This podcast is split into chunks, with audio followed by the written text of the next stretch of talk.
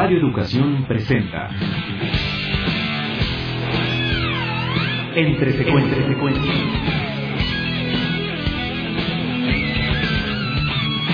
Sucesiones de imágenes que marcan tu vida y que pueblan el inconsciente cinéfilo.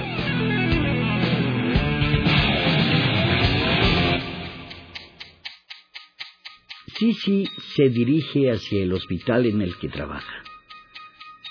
Va de la mano de un paciente invidente que se mira contento, sosteniendo una bebida en un vaso con popote. Caminan sobre una acera en la ciudad alemana de Wuppertal, mientras el tráfico a unos centímetros interpreta su cacofonía. Y a pesar de eso, los dos se ven contentos. A Bodo, por el contrario, las cosas le pintan mal. Lo despidieron de la funeraria donde acababa de entrar a trabajar, simplemente por ser una persona sensible que rompió en un llanto contenido durante un entierro. Ante las necesidades, tuvo que robar algunos víveres de un almacén y ahora huye con la canasta donde los echó y con los dependientes del lugar pisando sus talones. En la desesperación, las cosas pierden sentido. Allá por el aire van a dar la canasta y lo que contenía, en un acto que igualmente busca distraer y regresar lo tomado, como en busca de redención. Por supuesto, las cosas ahora han cambiado. Ya no pueden ser las mismas. La persecución continúa. Bodo se acerca a una avenida. Sobre esta misma un camión enorme está a punto de pasar. Bodo ve el armatroste y en lugar de detenerse, acelera su paso. Lo calibra de tal forma que logra pasar al frente del camión, cruzar al otro extremo y continuar corriendo a su lado para desaparecer de la vista de sus perseguidores corre así durante un par de cuadras y finalmente se encarama sobre una escalera en la parte trasera del camión. Unas cuadras más va montado sobre el camión hasta que el chofer lo detecta por el espejo retrovisor y le grita. Podo finalmente se baja de un salto sobre la avenida, haciendo que un carro frene violentamente para evitar atropellarlo. Esas distracciones en cuestión de segundos cambian el rumbo de las cosas. A varios metros del camión, el semáforo que aguarda adelante, mismo junto al cual Sisi espera, le dé el paso. Se pone en rojo. Ella, junto con el invidente, baja de la acera y comienza a cruzar. El chofer del camión vuelve su vista al frente demasiado tarde y ve que está a punto de embestir a dos personas. Frena, pero no con la distancia suficiente. Y Sisi solo alcanza a aventar a su acompañante hacia la acera y ella recibe el impacto del enorme frente del tráiler. El golpe no ha sido de lleno. Un freno estuvo de por medio. Aún así, la caída continúa siendo aparatosa para un cuerpo humano. Siente el golpe sobre todo en el rostro y su cuerpo cae de espaldas. Ve la parte baja del tráiler pasar sobre ella como si fuera una proyección sobre una pantalla de cine. Tras unos eternos segundos en la oscuridad, ve cómo comienzan a arremolinarse las piernas de la gente que se acerca al accidente. No siente dolor, no escucha nada. Siempre le ha gustado el silencio, pero este no le convence. Algo raro pasa. No tiene aliento. No puede respirar. Necesita ayuda. Bodo, mientras tanto, continúa corriendo rodea la manzana y sale por una calle justamente frente al tráiler y el accidente. Bodo no sabe nada de esto, solo sabe que lo persiguen. Ve una muchedumbre reunida alrededor del tráiler y se encamina hacia allá para perderse entre la gente e inclusive, ¿por qué no?, abajo del mismo tráiler. Ahí, mientras se arrastra debajo del vehículo, se topa con un obstáculo.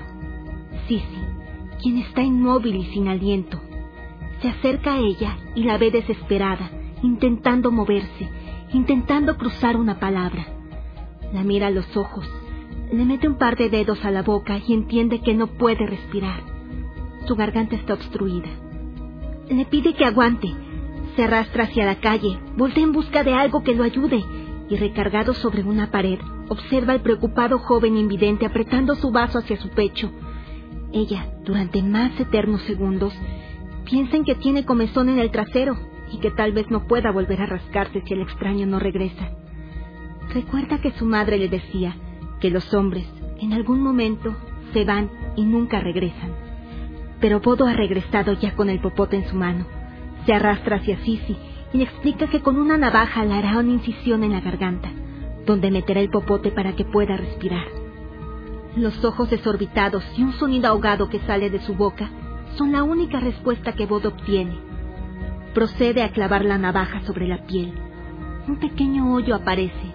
Mete el popote enseguida y le pide a Sisi que respire. Tiene que ayudarla. Absorbe desde el popote y escupe. Repite una vez más el proceso y finalmente la garganta se despeja. Sisi comienza a respirar. El sonido que hace el paso del aire es hermoso. Una pequeña muestra de saliva de él se desliza por la garganta de ella, mientras unas lágrimas recorren las mejillas de Bodo. Y así fue que Bodo siguió sobre Sisi realizando su proceso sobre la camilla y hasta el hospital. Bodo no fue como el resto de los hombres. Regresó. Y Sisi no piensa dejarlo ir.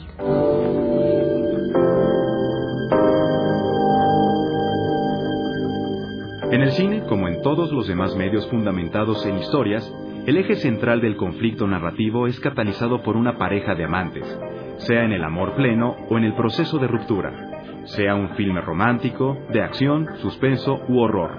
Una pareja nunca faltará, y en muchos casos será la razón de que haya una anécdota. Sin embargo, pocas son las historias de parejas que rompen el molde, yendo más allá de un simple catálogo de piropos, sonrisas y azúcar, o gritos, peleas y reencuentros, esto último en caso de no tratarse de una comedia romántica. En 1999 el cineasta alemán Tom Tickber presentó La princesa y el guerrero, una intensa historia de amor entre un par de desconocidos unidos por el azar y el accidente. Definida por los intrincados tejidos del destino que Tickberg gusta de desarrollar en sus historias, este filme se convirtió en su segundo éxito internacional tras su famosa Corre Lola Corre de 1998. En La princesa y el guerrero, Franca Potente interpreta a Sisi, una amable enfermera en un hospital psiquiátrico y cuya vida se concentra dentro de los muros del mismo lugar. Sin embargo, su cotidianidad entre enfermos mentales se ve trastornada al ser víctima de un accidente en el que queda viva de milagro.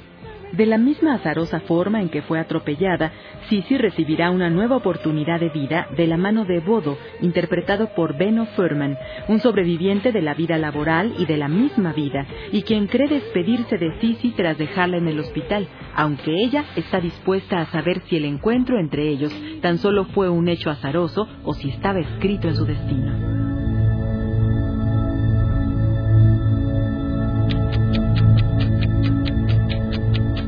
La princesa y el guerrero se desarrolla en Wuppertal, el mismo pueblo alemán en el que Tom Tickber nació. Podríamos suponer entonces que la decisión de desarrollar ahí la historia se debe a que este lugar se encuentra plagado de sucesos especiales. Y un lugar como Wuppertal es esencial para eso. Verán, la carrera del realizador prácticamente ha sido una sucesión de hechos azarosos y de aventuradas decisiones que le han permitido llegar al sobresaliente lugar que hoy ocupa en la cinematografía internacional. Desde niño estuvo interesado en el cine, y el paso lógico fue hacer sus propios cortometrajes en Super 8 a la edad de 11 años. De ahí se empleó en un cine donde aprovechó todos los filmes que ahí se estrenaron, e inclusive solo así tuvo la oportunidad de ver producciones que por su edad no podría haber visto en otras salas. A pesar de que intentó entrar a varias escuelas de cine en Europa, con ninguna tuvo suerte, y fue entonces que decidió trasladarse a Berlín, donde trabajó como proyeccionista, y creó un movimiento cinéfilo que le ganó el respeto de los mismos cineastas. Y a pesar de que no contó con estudios profesionales de cine, Tickber no se detuvo. Y realizó un par de cortometrajes exitosos en diversos festivales, hasta que realizó de manera independiente su filme debut, María Mortal, en 2003, la historia de una joven mujer con distintas fijaciones y neurosis que mostraba especial homenaje al filme Repulsión de Roman Polanski. Los diversos detalles y fijaciones de los personajes de este filme ya mostraban la especial atención de Tigver por el detalle y por personajes extraordinarios en situaciones extraordinarias. Además de la historia de amor y su pareja protagónica, la princesa y el guerrero igualmente pone especial atención en el azar, en la especulación, en los momentos extraordinarios. Las historias de Tigver parecen siempre ir al siguiente punto de lo normal. El encuentro entre Sisi y Bodo se da de una manera extraordinaria y provocada por el momento, el lugar y por ellos mismos. Pero la cadena de sucesos extraordinarios apenas ha comenzado. Este cineasta alemán pone siempre en situaciones decisivas a sus personajes y al mismo público. Siempre pone en marcha una maquinaria audiovisual para especular sobre las posibilidades que pueda tomar la vida de sus personajes. A Tigbert, a través de sus personajes, pareciera que le gustaría decirnos que somos dueños de nuestros propios destinos. Situaciones casi límites se repiten igualmente en sus filmes Heaven de 2002, El perfume de 2006, su más reciente 3 de 2010 y el mencionado Corre Lola Corre.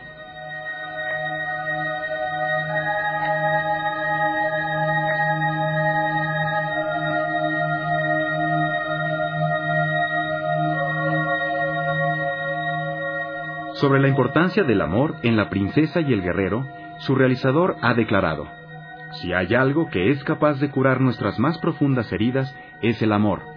El amor permite sobreponerse a los obstáculos de la vida. Su potencia es asombrosa.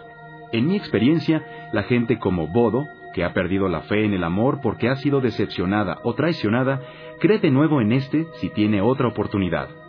Desgraciadamente, en un trabajo, una carrera o en asuntos sociales es difícil enamorarse. Pero he visto a gente enamorarse a los 60 años, y el efecto es el mismo que uno tiene la primera vez. De pronto todas las puertas se abren de nuevo, aunque antes parecieran estar cerradas. Una vez más, es el triunfo del amor sobre las adversidades de la vida. Después de las resistencias externas de corre, Lola, corre, ahora tenemos las resistencias internas en los heridos corazones del héroe y la heroína. Y así ha sido que el amor entonces se ha convertido en un vehículo, en una forma para Tigber para contar historias. Su interés no es precisamente el retrato y la explotación de las mieles del amor, sino más bien los complejos mecanismos que llevan a una pareja a convertirse en tal, y al esfuerzo que implica sostener una relación en las grandes metrópolis. De Tigver, recientemente en México, pudo verse el interesante filme 3, uno en el cual se discute la convivencia de nuevas fórmulas de pareja en la sociedad actual, donde cada vez parece que los tabús comienzan a perder terreno.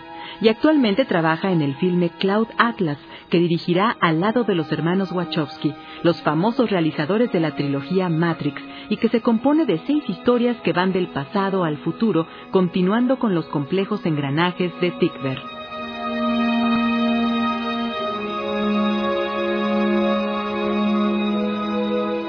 Recuerda que puedes volver a escuchar este programa en el micrositio de Entre Secuencias del portal www.radioeducacion.edu.mx. Ahí también recibiremos tus comentarios sobre esta serie.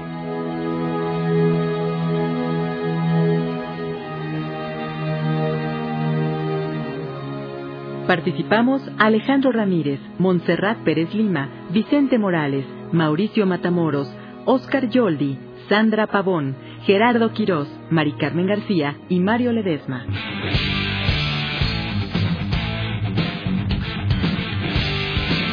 Radio Educación presentó Entre secuencias.